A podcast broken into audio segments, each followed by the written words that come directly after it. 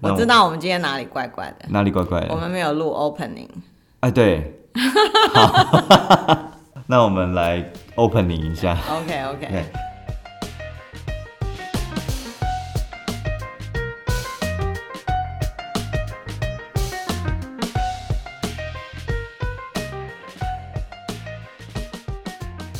欢迎收听《孩子很有事》，我是陈芳。我是美惠。我们会用轻松自在的方式来跟大家聊一聊大人可能会遇到的教养课题。哎，今天要来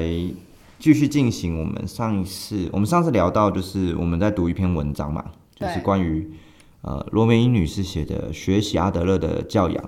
父母不暴走对这篇对网络对嗯文章哈。那我们有提供呃提供在我们的节目的下方有一个连接，所以你哎们可以去点选来看看。好，那上次我们谈的是理论面，就是说嗯阿德勒他是一个怎么样的人哈、然后阿德勒他的观念是什么？对，那我们可能请梅慧老师稍微再重点提示一下，好就是之前我们上一集谈论到的内容。我们就简单的 review 一下，就是阿德勒他是主张不用赏罚的，好，就是不用奖赏，也不用处罚。那他希望就是个人在团体当中，他能够呃有自己的贡献，而且他是被接纳的，有归属感。所以在他的教育方式里面，就会呃就是呃他希望是民主的，好，然后希望孩子在成长的过程当中，那个环境是友善的，嗯，然后。呃，比较反对专制的方式，因为他觉得专制的方式，孩子其实会失去他的能力，然后也会变得比较没有自信，比较萎缩这样子。嗯，大致上是这样子。好，那我们现在回到这个实物层面哦，因为其实爸妈暴走的状况，我们是非常的感同身受，因为我们在教育现场有时候也会就是对啊，老濒师临也到会暴走啊。对，濒临到一个极限，因为、呃，你就是会觉得哇，怎么会这样？对对好对，气哦，这样子，对对对对。那而且我们也是主张不打、不打，不对出、不口出恶言。 对，所以呢，其实还真的是需要一点练习。正好在读这篇文章的时候啦，我有想起一本书，那嗯本书叫做《教养孩子只需要一卷胶带》。嗯，哎，对，然后呃，这本书就是都是在讲一些实物面的例子。哎嗯那正好这个作者他的呃教养观念也是跟阿德勒不谋而合的，所以呢。呃，他就是这个作者，他还是强调，就是说要协助孩子成为一个对社会有贡献的一份子，那基本上是家长的责任。所以它里面有非常多的案例。我我简单讲一下这作者，这作者比较特别，他跟他先生是第二次结婚，两个人都是，然后他们各自带了两个跟三个小孩。哦，这么多，对对对，所以总共有五个孩子，嗯、嘿，然后组成一个家庭，嘿，这个妈妈，呃，因为她的教养方式，就让这五个孩子其实教养的过程都非常的，呃，不能讲顺利，就是呃，至少她觉得孩子有朝着就是自己是一个有价值的人这个方向去走。嗯需要讲实际的例子嘛。好，那我们来讲第一个例子。 OK 第一个例子是书里面提到的一位妈妈，她有个五岁的女儿，在早上的时候想要呃打好她想要喝的果泥冰沙，对，嗯，要要帮她的妈妈做这件事，嗯，那食材摆在那个桌面上、台面上都没有收拾，嘿然，后这个妈妈呢，就有一个想要张嘴想要讲些什么，就是说，哎、你没有没有收啊，要收啊什么，但她没有马上讲，她就张着嘴一下，然后又马上闭上，然后她又再次张开，又闭上。所以她说，她那一天早上呢，看起来就像是那个挂在鱼钩上的鱼， 就是不知道要不要跟自己的小孩讲。嗯、哦，然后这那一段时间，她一直对自己讲说，哎、不过就是食物而已，再花点钱就好了啊。万一放到坏掉，我再去买就好了。嗯，然后他一直观察观察，最后他就终于明白说，哦，原来女儿是不知道要把食物放回去，因为那个食材是妈妈自己拿出来的。嗯，所以他终于就开口了，他说：“哎、宝贝，当我们一起做早餐的时候啊，你要负责把东西收好哦。”嗯，他的女儿就回说：“哦。”就立刻把食物放进冰箱。嗯，他找那个空间啊，摆放那些食物的时候，他放在一个比较不稳的地方，嗯，好、比较危险。但是当下那个妈妈没有去动那一盒那个女儿放进去的牛奶，然后她心里面想就是说，就算牛奶最后被打翻了，那那是她女儿负责放的，好、她会明白那里放牛奶是比较不好的，嗯，好、比较不方便的，但她就忍住不说。最后，哎、牛奶其实没也没有被打翻，然后她现在知道，如果我肯花时间教导小孩，他就能帮忙，嗯，因为第一个这个小孩是五岁嘛，嗯然后五岁的小孩想要做早餐，嗯，而且是想要做果泥冰沙，对，听起来就对超难的，哎、对，那我们就会想到就是有那个什么电动果汁机啊，哦，会有危险，对对对，然后他还得要把那个他就是要打的那个果汁的材料，嗯，比如说要削皮啊，嗯，还要切好啊，嗯嗯，看起来这个小孩他还是有一些训练的。嗯，啊、就是在陈芳提到的这个情境当中，对，因为妈妈看到两个点，第一个就是小孩到底会不会自己收，就是弄完这些东西会不会收食材，对。对，那第二个是说，就是哎，在收食材的时候，就发现他其实不太知道怎么摆放，嗯，哈，然后他会很担心那个牛奶会不会翻过来，对嗯，可是他在过程中，我觉得还蛮有意思的是，就是他的那个纠结的那个状态，就是掉在鱼钩上的鱼这件事情，他，嗯、这个心情应该是很多妈妈的心情，就也我看的时候也很打中我，因为常常你会看到小朋友可能要犯错了，快要犯错了，对或是会去预期他一定会犯错的时候，就对会忍不住，就会出手，对，就会出手，对，那然后那个牛奶没有摆好，他觉得应应该会打翻，嗯，所以他就一直在纠结说，我到底要不要出手？可是他呃对自己讲一句话，我觉得蛮好，就是不过就是食物而已嘛，嗯，呃，就是如果没有收坏掉了，就再买就好了，嗯，对，那不过就是一瓶牛奶嘛。如果打翻的话，就是大家一起来抹抹地，嗯，对，然后这个过程中，因为妈妈她的发现是，我们只要花时间教孩子，他其实是可以帮忙的。嗯，可是如果他在过程当中他忍不住出手了，嗯，这个孩子可能就要到十五岁吧才会打果泥冰沙，或者是根本这辈子都不会了。嗯，因为他可能很挫折这样子，所以呃，这本书为什么讲说教养孩子，你只需要一点交代？它其实是说，当你忍不住的时候，那你就要拿一个胶带，不是真的胶带了哈、就是说，哎，你要封你的口，封你的手，嗯、啊，在行动上不要那么快，然后在思维上也不要有那么多快速的假设。如果你愿意多一点时间去观察你的小朋友在过程里的呃变化，呃，其实有时候它会出乎你原来预料的想象。这个时候可能想要暴走的那个心情就会。随着时间去看自己小孩嗯对怎么做，就慢慢的消失。这样，对，因为如果你先假设他不会，那你就可能就会说，哎、那你这个要放好，哎、你小心不要切到手。那我们常常讲说，担心是对孩子的诅咒。嗯，有人觉得这句话好像很重，可是事实上，当我们在担心的时候，也同时在告诉孩子，我们不信任他。嗯，对。所以很多父母就说啊，我就是担心你啊，我没有办法，我忍不住啊。嗯，父母亲会觉得说这个担心其实是爱，可是孩子感受到的是，嗯，你会担心其实是你不相信我。呃，回过头来谈阿德勒，这个妈妈也算是说，她让自己的小孩是觉得自己是有贡献的，嗯，让他在生活上是有一个归属感的，就是他不但可以为自己完成，他还可以做给家人吃，嗯对，嗨所以基本上他在这个家里面，他就会站到一个位置，嗯、或是在家里面他就成为一个有贡献的人，对，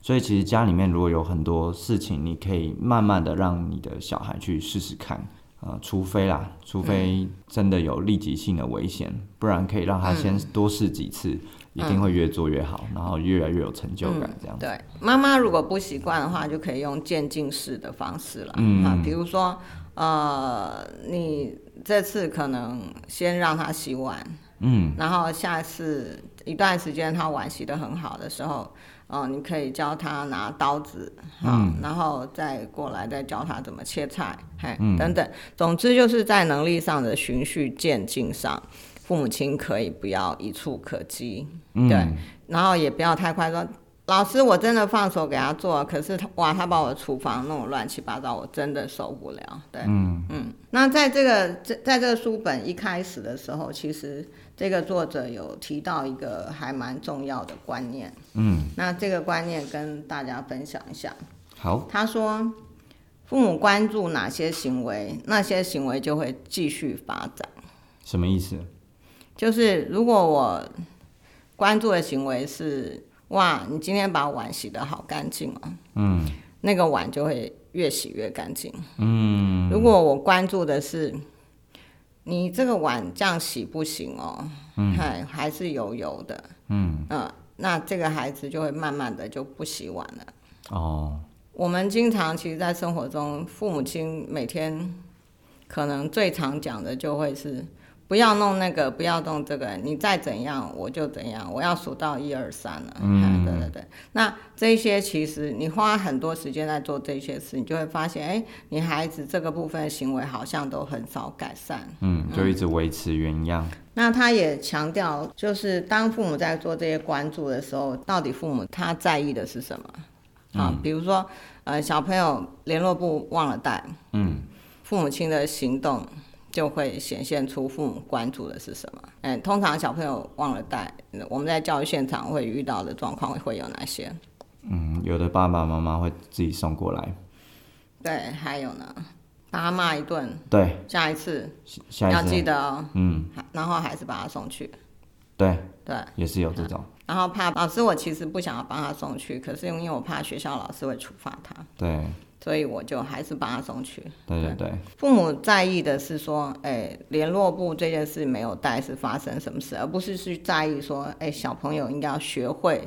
怎么把联络部记得带去。嗯他可能应该要跟孩子讨论方法，嗯而不是只是指责他，嗯，看或说。是只是帮助他，然后就对一直帮他送这样，对对对，因为小朋友就会知道说啊，其实下次没带也没关系，嗯，我妈反正会帮我送，对，或者哎，顶多就被骂一下这样。嗯，还是会帮我送。从第一个例子，那第一个例子算是正面的例子， 嗯，对啊，就是妈妈的做法比较接近阿德勒的那种方式对信任平等的方式，对还有民主的方式。好，那接下来这个是我在这本书上面也看到了，刚好是一个反面的例子，我 OK 觉得非常有趣，就是妈妈跟一个小孩在逛百货公司商店的样子，故事啊讲的很像一场戏这样子，上演了第一幕。妈妈呢单脚跪在地上，然后她的孩子呢在地上呢发脾气、闹脾气这样子，不肯起来。然后这个时候，单脚跪着的妈妈带着冷静的微笑、和颜悦色的声音，还有安慰的手，她说：“雪莉，我知道购物不是很有趣，但是我们没东西煮晚餐了，所以一定要买一些食物。妈妈希望你能站起来，像一个大女孩，才能买完东西回家去。”小孩没有回应。妈妈又说：“雪莉，你可以像个大女孩那样站起来帮忙，或是我抱你坐在购物车里，等于有两个选项。雪莉那个女孩还是没有回应。雪莉，我数到三，而当我数到三的时候，如果你还不从地上站起来跟我一起走，我就会拉你起来，这样可能会痛哦。而且等一下回家后你不准看电视。没有回应。这个时候妈妈已经从那个冷静的当中已经紧绷了，好情绪上升了，所以妈妈不再冷静了。不过不再冷静的时候，不过她还是有忍住没发作这样子。她说有点抓狂，她说你有没有在听我说呢，小女生？然后咬牙切齿这样，好面但面带微笑，马上给我站起来，停止胡闹，否则回家后就要去面壁思过。听见没？雪莉还是没有给他回应。够了，马上站起来！妈妈抓起了雪莉的手臂，开始拉她起来。这个时候，孩子发出尖叫声，而且越来越大声。然后就在孩子尖叫的时候，这个这一出戏进入了第三幕。 第三幕呢，孩子当然就是被母亲拉起来了，他就说：“我知道这件事很无聊，但是还是要完成。不如我们回糕点区，你买一块饼干，只有这一次哦。”嗯，对，这故事就到这里。这三幕戏，每一幕啊都印象深刻，好像似曾相识。应该都常常上演吧？对，而且你在现在电脑前的或手机前的妈妈们，应该非常有感受。对，就类似的状况都有在我们的生活当中有看到，就是嗯小朋友会有这样的反应，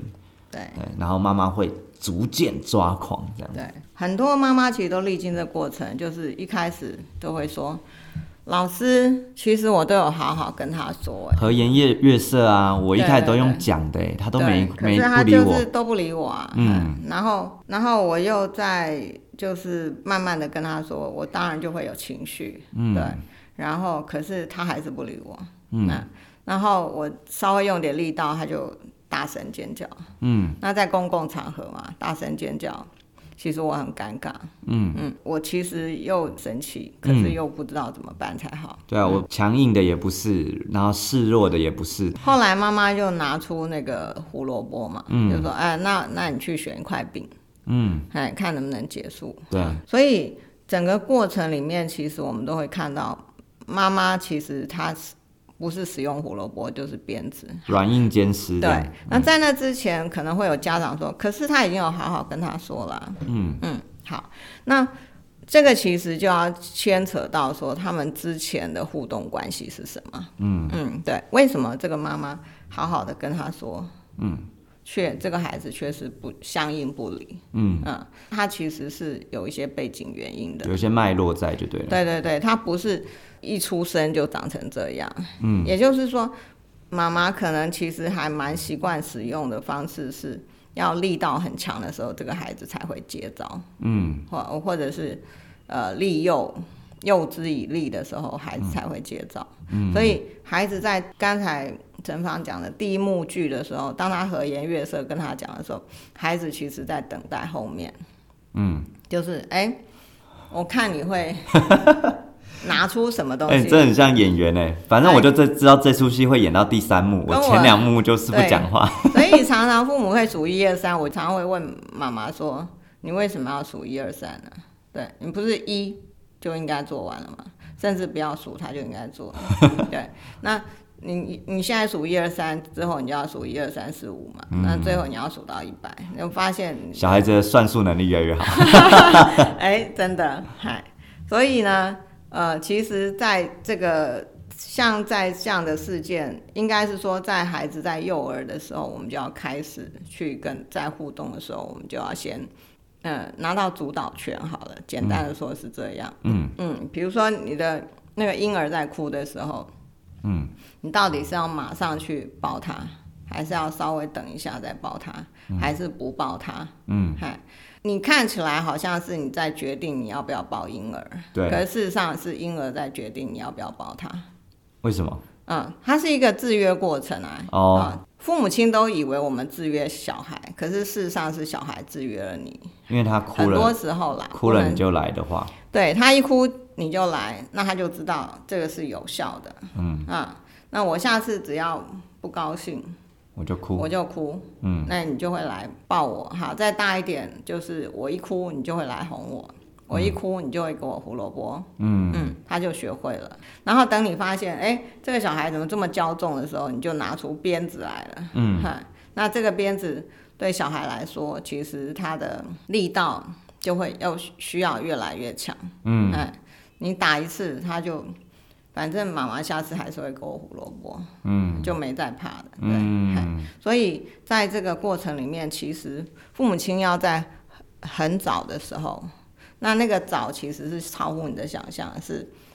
小孩一出生你就要开始有意识的去进行这些教养活动。哎、那那这样子意思就是说，这个妈妈已经来不及了吗？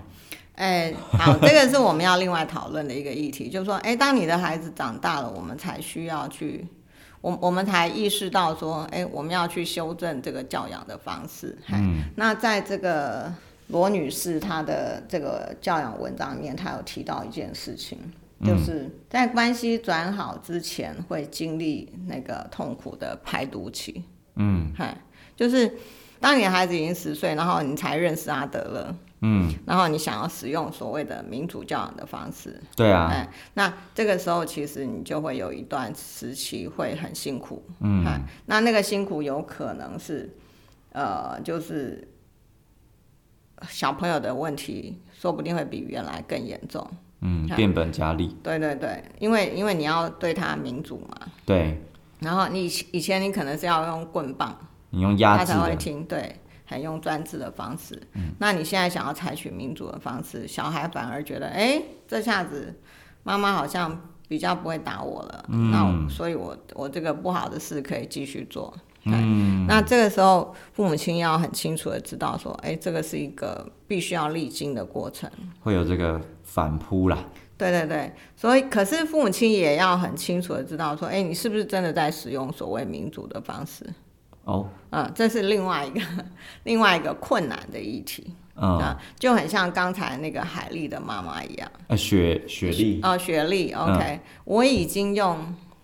和颜悦色，和颜悦色，而且好好，嗯，好说歹说，好声好气，对对他就不理我，对。可是老师你说的民主的方法我都用了，可是他就是不理我。可见他是一个没办法接受民主的人。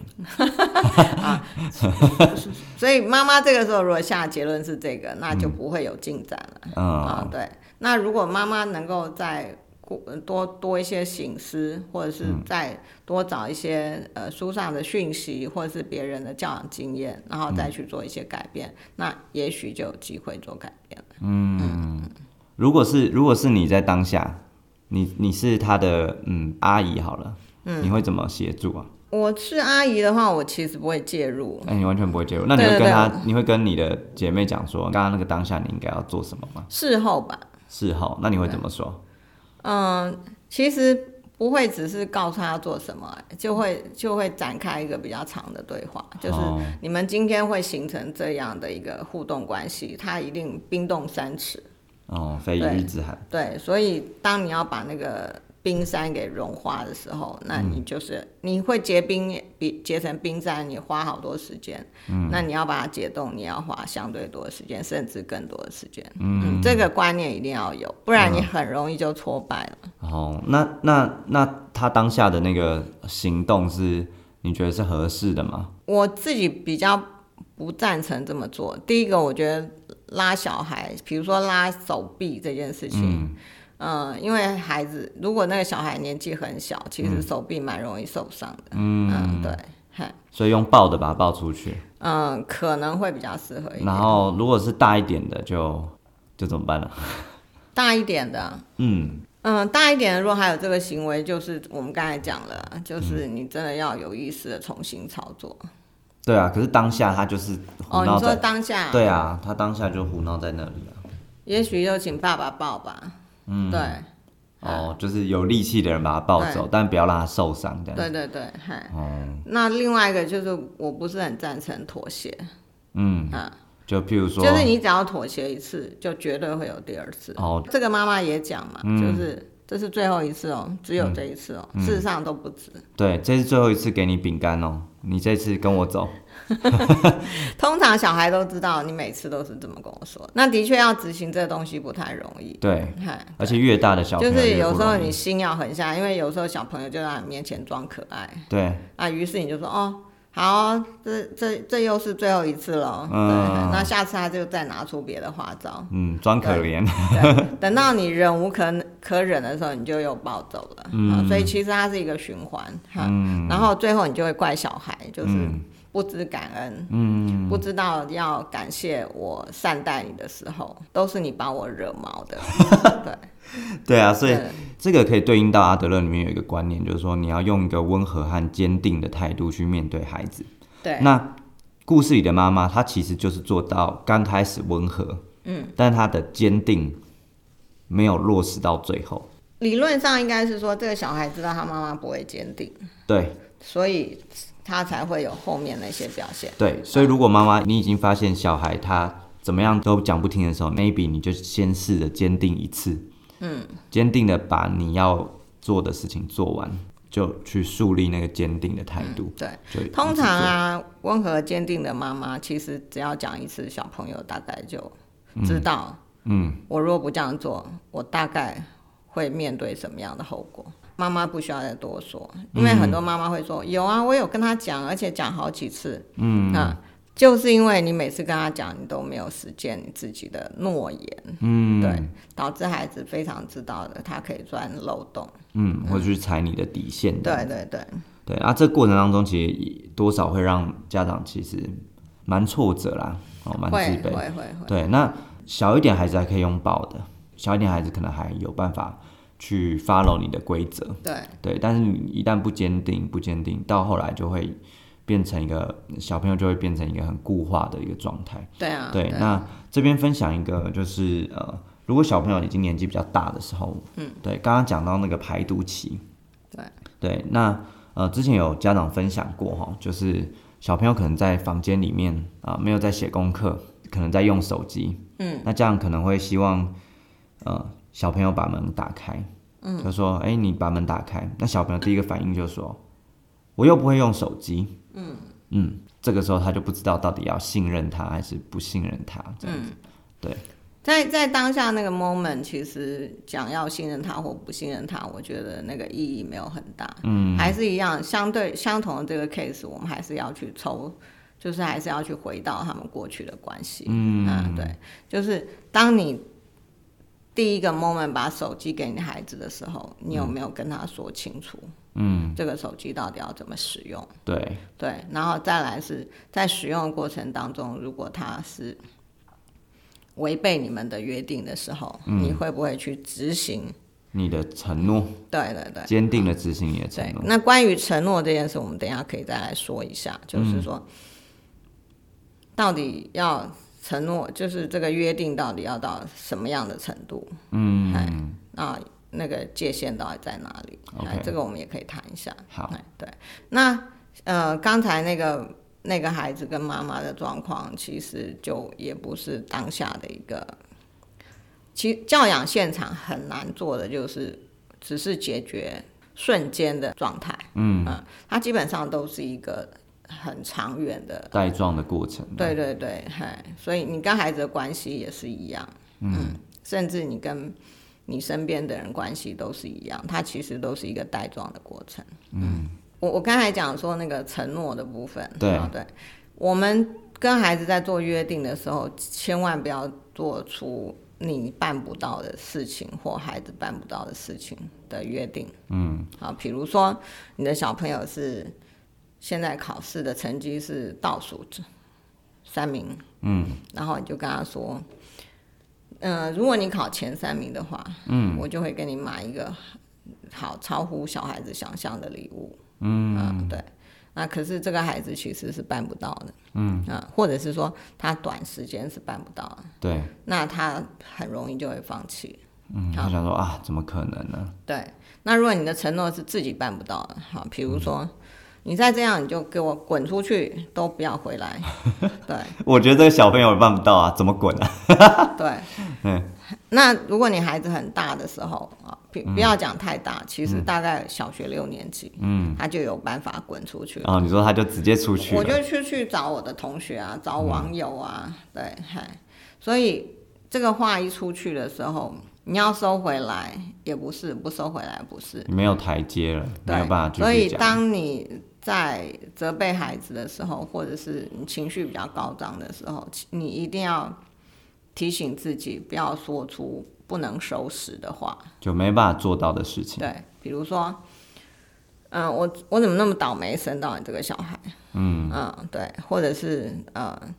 呃，孩子比较小的时候，你可能会跟他说，那你去隔壁阿姨家当小孩好了。嗯他们都是会信以为真的。哦，因为小朋友觉得啊，真的妈妈没有那么爱我。对对对，嗨，好，那这个是在跟孩子互动的时候要注意的，因为很多家长就会说，可是好像没有跟没有我跟他约定了，他也都不听啊，嗯，嗨，对，那他你跟他约定了，他不听，第一个就是我们讲的他做不到嘛，嗯，那第二个是你没有去执行，嗯，对，好，比如说你每天哦那个手机只能用半小时哦，嗯，对，然后小朋友超过了，那你就说好，那你下次要记住哦。好，这一次我就算了。好，当你开了第一次这个先例的时候，你的小孩就知道他他用手机的时间是不用被限制的。嗯嗯，对，因为孩子跟你拉扯的时候，他其实也在探试探你的意志坚定的程度。你会不会退让？对，嗯，当你表现出很坚定的样貌的时候，你的小孩就会知道说，哦，这是无效的。嗯，对，好，那节目到了尾声，嗯 哎、美惠老师要讲一下那个呃，罗女士在最后最后分享的，就是说我们在教养孩子上面有教养模式，有一个表格，嗯就是呃关于坚定跟温和，嗯，对，我觉得这个表格还蛮蛮适合参考的啦，哈、它基本上就是在横轴这个部分，它是坚定的程度，那纵轴这个部分是温和的程度，对，那我们最期待是高温和跟高坚定的父母。嗯，通常高温和跟高坚定的父母的话，亲子关系是比较互相尊重的，而且他们的互动是比较有沟通的。嗯，孩子的自尊自信的解决问题的能力都是比较好的。嗯，那如果是高温和可是低坚定，好，就像刚才那位妈妈，嗯，一开始的那个状态，嗯，嗨。他就是会顺着孩子，然后满足他一切的需要。孩子的自信心过高了，或者是其实这个时候孩子的自信心可能会过高或过低，然后他会比较容易骄纵，比较自私，没有同理心。嗯嗯，对。那如果是低坚定又低温和的话，嗯，呃，通常呃就是亲子之间他们会比较缺乏互动，嗯，啊，那孩子是比较冷漠的，也比较自我中心，不太会就是跟别人互动。跟爸爸妈妈都没有什么互动了，对所以对跟其对他人可能也会对互动比较低，就是这种状况，通常孩子是比较被忽略的。嗯，那最后一种是高坚定，可是低温和，这种就是所谓的严厉的父 母。啊虎妈型的啦，对对对对对，那孩子就很容易叛逆，然后会退缩，他没有自信、啊，也蛮容易会自暴自弃的，因为他可能就办不到嗯，你想要要求的部分。那如果我们要做到高温和高坚定，哦，像阿德勒这样子的提倡，嗯，它是需要时间的，如果你现在正在收听这个节目的爸爸妈妈，你的小孩如果刚出生啊，你就呃非常 lucky，你赶快可以执行这个、这个阿德勒的正教向养教养，对对对，那如果你的孩子已经比较大了，然后你你对这套教养方式也很有兴趣，嗯、啊，那你就试着去多收，就是可能多收集一些资讯或者是书本，然后试着慢慢去调节自己跟孩子之间的关系，嗯，也不会到完全都没有救的地步，对，虽然说是排毒期啊，哈、嗯就是会有一些不愉快的呃状态，但是我相信排毒期这中间也会多多少少看到小孩嗯子有一点点改变，或是慢慢在改变这样子。对对对，嗯好，虽然我们的题目叫做就是不暴走，嗯，但是呃，父母亲还是可以某一个程度，或者是现场老师某一个程度，还是可以接受自己偶尔的呃，暴走嘛，哎，暴走，不要讲出，记得不要口出恶言，不要 不要不要不要重动打手孩子，，嗯对对对，不要动嘿手。就可以了，嗨，那我们今天节目就到这边，谢谢大家，谢谢大家，拜拜拜，拜。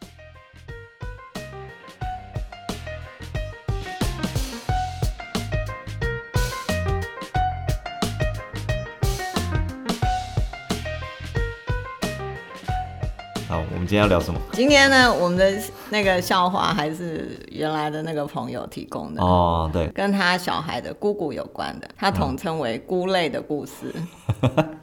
为什么要叫菇类 啊？为什么把？我也不知道、那个应该是网络名词，听起来很像某种异形，有吗？ 因为这个这位姑姑他们家有三个小孩，嗯，而且就是年纪可能跟哎、我这个朋友的小孩年纪其实有一段差距，然后包红包的时候就很有趣，就是姑姑直接跟他们要红包，跟谁？跟我朋友哦，是哦，对，或者是他先生吧，因为他先生是他弟弟。然后还有讲价位，就是哦，一个红包，比如说要报一千二啊，哦或者是要报三千六啊，那他们就照做了嘛，嗯，就是就给了，对对对，我那个朋友就想说，哎、那他们家只有一个小孩，嗯，至少也会就是假设我包三个人，一人包一千，你至少会包一千块给我的小孩小孩嘛，回或者包嘛，这是合对理的。对对，我结果他收到红包的时候一打开，他说我都快傻眼嗯了，六百块， 为什么总 是这种抠门的事情呢、对，而且他还不能计较哦，他还跟他先生 complain 一下，他先生就觉得你怎么那么爱计较，嗯而且这种事还一直在延续，因为后来他的、他的小孩子开始上班了嘛，她就去跟她老公讲说，嗯就是我我那朋友老公跟她讲说，呃，因为她她虽然上班了，但是她还没有结婚，嗯，所以请他们还是要包红包给他， 很妙吧？对啊，因为我已经开始工作了，应该就不用包红包了。对啊，对啊。然后他的儿子满月的时候，姑姑就没有送，送礼对对对，然后就跟他们说，我过年的时候会包一个大红包给 他。好，于是他过年就真的收到红包了，嗯就两个红包，红包一打开，嗯六百跟三百六。 啊， 这么抠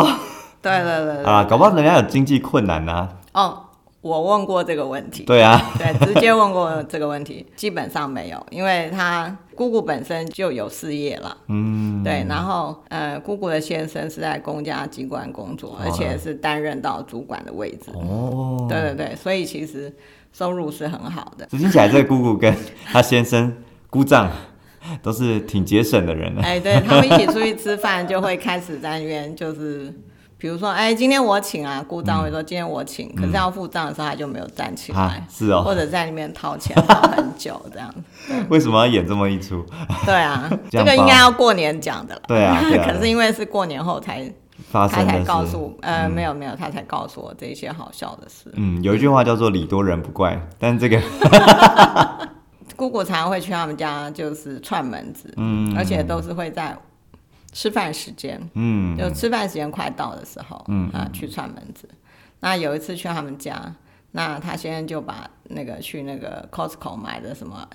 昂金啊、虾子啊、嗯红鲟啊、虾子送给姑姑，嗯然后姑姑就说啊，我也要回礼这样子，就送三条小黄瓜，哈，三条小黄瓜。就非常 我觉得 这个姑姑很有创意。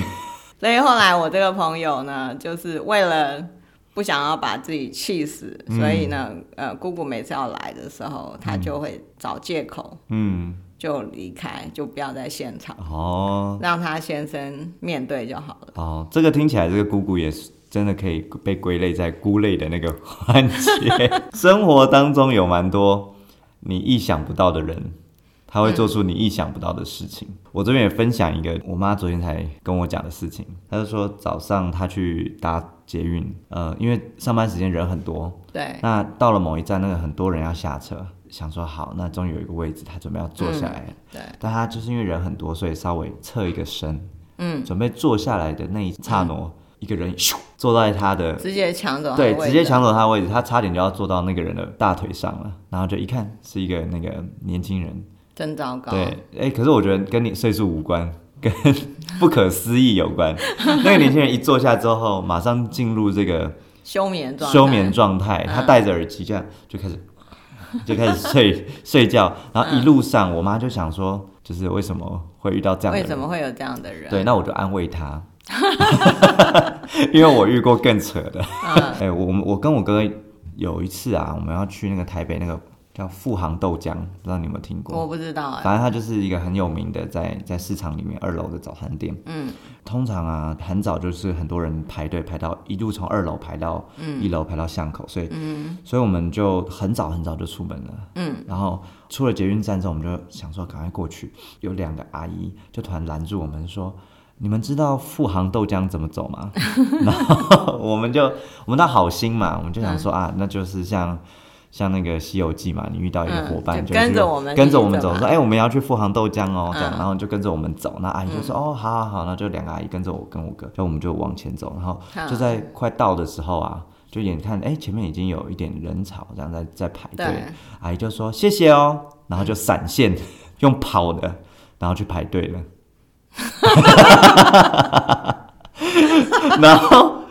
他就排在我们的正前面， 然后我跟我哥就超傻眼，好，你 们他们赢了，他们赢了，就是就是 他们哎也果然无奇不有、哎、哎、真的哎、就是他们也不会想说我们带着他们一起前往这个富我航也有豆一浆，点点那种感恩的心，都都没有啊。所以这个这个不可思议的人跟岁数是无没有关系的。很难想象他们的逻 辑、哎对，这个就很像那个，你有没有听过十二生肖那个老鼠，它为什么可以当第一名？哦，有有有有，它就跳在那个牛背上啊，跟嗯那个牛说：“我没办法过河。”对，然后牛就带它过河，然后快要到终点的时候，老鼠就跳下来变第 一名。那真的对，所以那个两个阿姨就是老鼠阿姨，就是 这是标准的过河拆桥。真的真的是过河拆桥，所以嗯，我觉得你也可以安安慰你的朋友，就是 世不界要上想太多，对世界上真的有这种很多不可思议的人，嗯。还好朋友没有很缺钱。